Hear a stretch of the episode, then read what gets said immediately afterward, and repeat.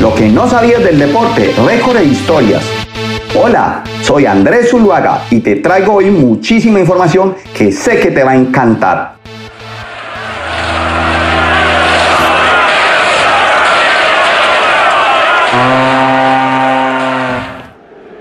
Edson Arantes do Nascimento, Pelé, nació en Brasil el 23 de octubre de 1940 en Tres Corazoes, en el estado de Minas Gerais.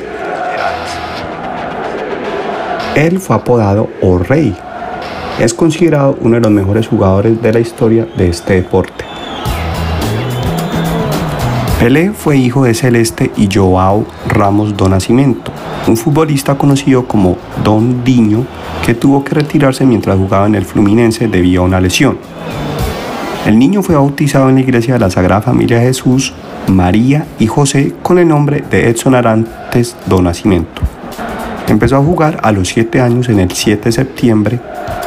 Tres años más tarde comenzó a hacerlo en el radio. Su etapa juvenil se completa con su paso por el Canto do Río, el Ameriquiña y en el Bauru Atlético.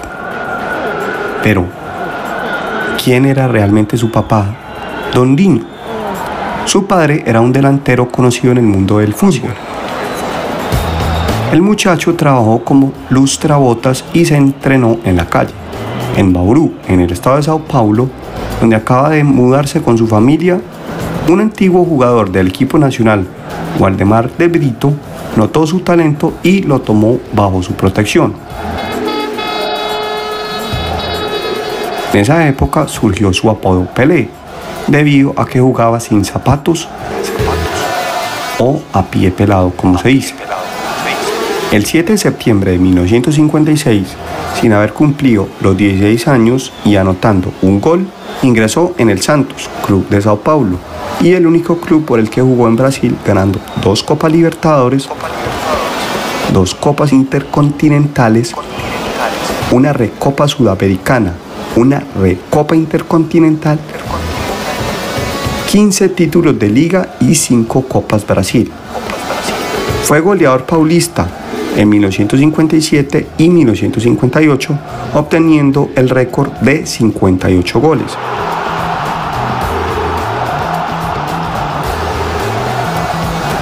A su vez, también fue goleador paulista en el 59, 60, 61, 62, 63, 64, 65, 69 y 73. En la selección nacional debuta el 7 de julio de 1957 cuando fue convocado para jugar con la selección brasileña contra Argentina en el Maracaná.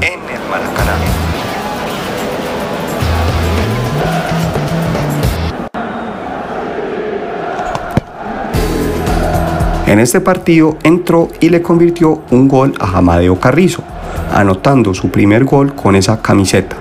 Al final, los trasandinos ganaron por dos unos.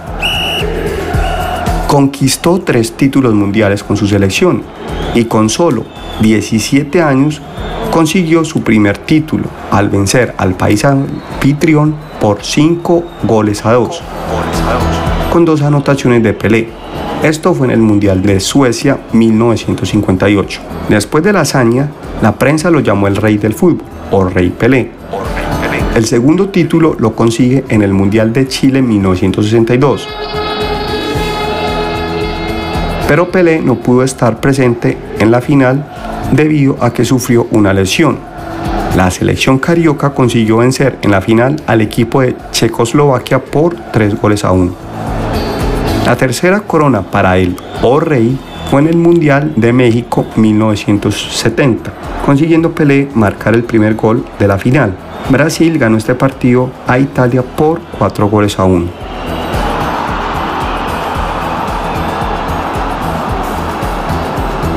Retornando al fútbol brasilero, después de obtener todos los títulos posibles y haber contabilizado más de mil goles marcados en partidos oficiales, Pelé anunció su retirada del deporte activo en 1974. Sin embargo, Pelé fichó por el Cosmos de Nueva York, equipo constituido por un conjunto de grandes figuras del fútbol a fin de promocionar este deporte en Estados Unidos. En 1977, en Nueva York, se despidió del fútbol profesional en el partido de Cosmos de Nueva York contra Santos, vistiendo un tiempo cada camiseta. Pelé fue el mayor goleador del mundo,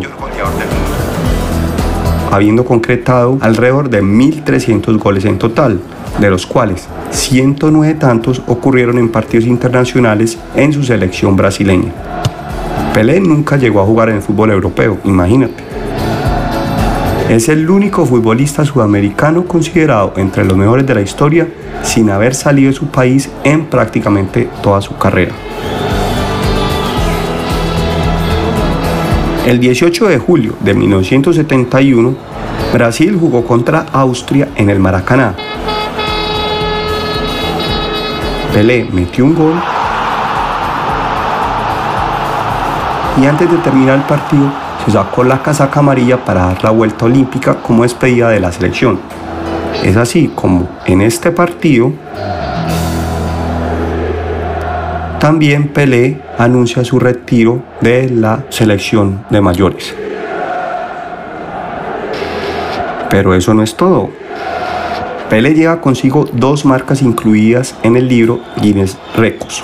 El primero es la mayor cantidad de goles en una trayectoria de fútbol profesional entre 1956 y 1977. 21 años con una puntuación de 1279 tantos. Y el otro dato es que es el jugador más joven en anotar en una final de la Copa Mundial de Fútbol lo cual lo hizo el 19 de junio de 1958 con tan solo 17 años y 239 días en Gothenburg, Suecia, disputando contra Suecia. Luego de retirarse definitivamente del fútbol en 1977, el rey recibió numerosos galardones y reconocimientos, tales como el Premio Internacional de la Paz en 1978 o el atleta del siglo en 1980, auroleado por una fama sin fronteras y habiéndose convertido en el deportista mejor pagado hasta el momento, inició una carrera relativamente exitosa en el cine como actor y en la música como compositor de varias piezas, entre las que se incluye la banda sonora completa de la película de carácter biográfico Pelé 1977. Pelé también se dedicó a los negocios, actividad en la que también consiguió éxito. Así, por ejemplo, como se volvió comentarista deportivo, columnista de periódico, asesor de la Federación Brasileña de Fútbol, entre otros.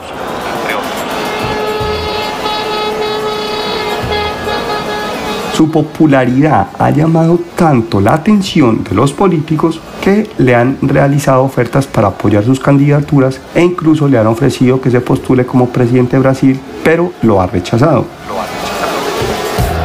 Pelé, entre sus posiciones que ha tenido en la parte dirigencial o política, fue promulgado como embajador honorífico turístico de Brasil, cargo que le hizo viajar por numerosos países y entrevistarse con otras personalidades. En 1991, la ONU lo nombró embajador sobre el medio ambiente y el desarrollo, UNCED, y en 1994 fue designado embajador de la UNESCO.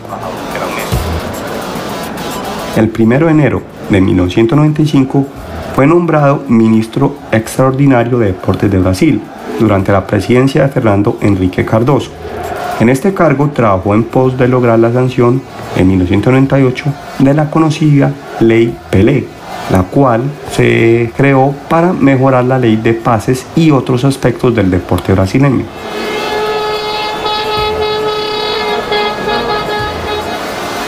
En 2000 quedó en segunda posición en los premios al deportista del siglo detrás de Muhammad Ali.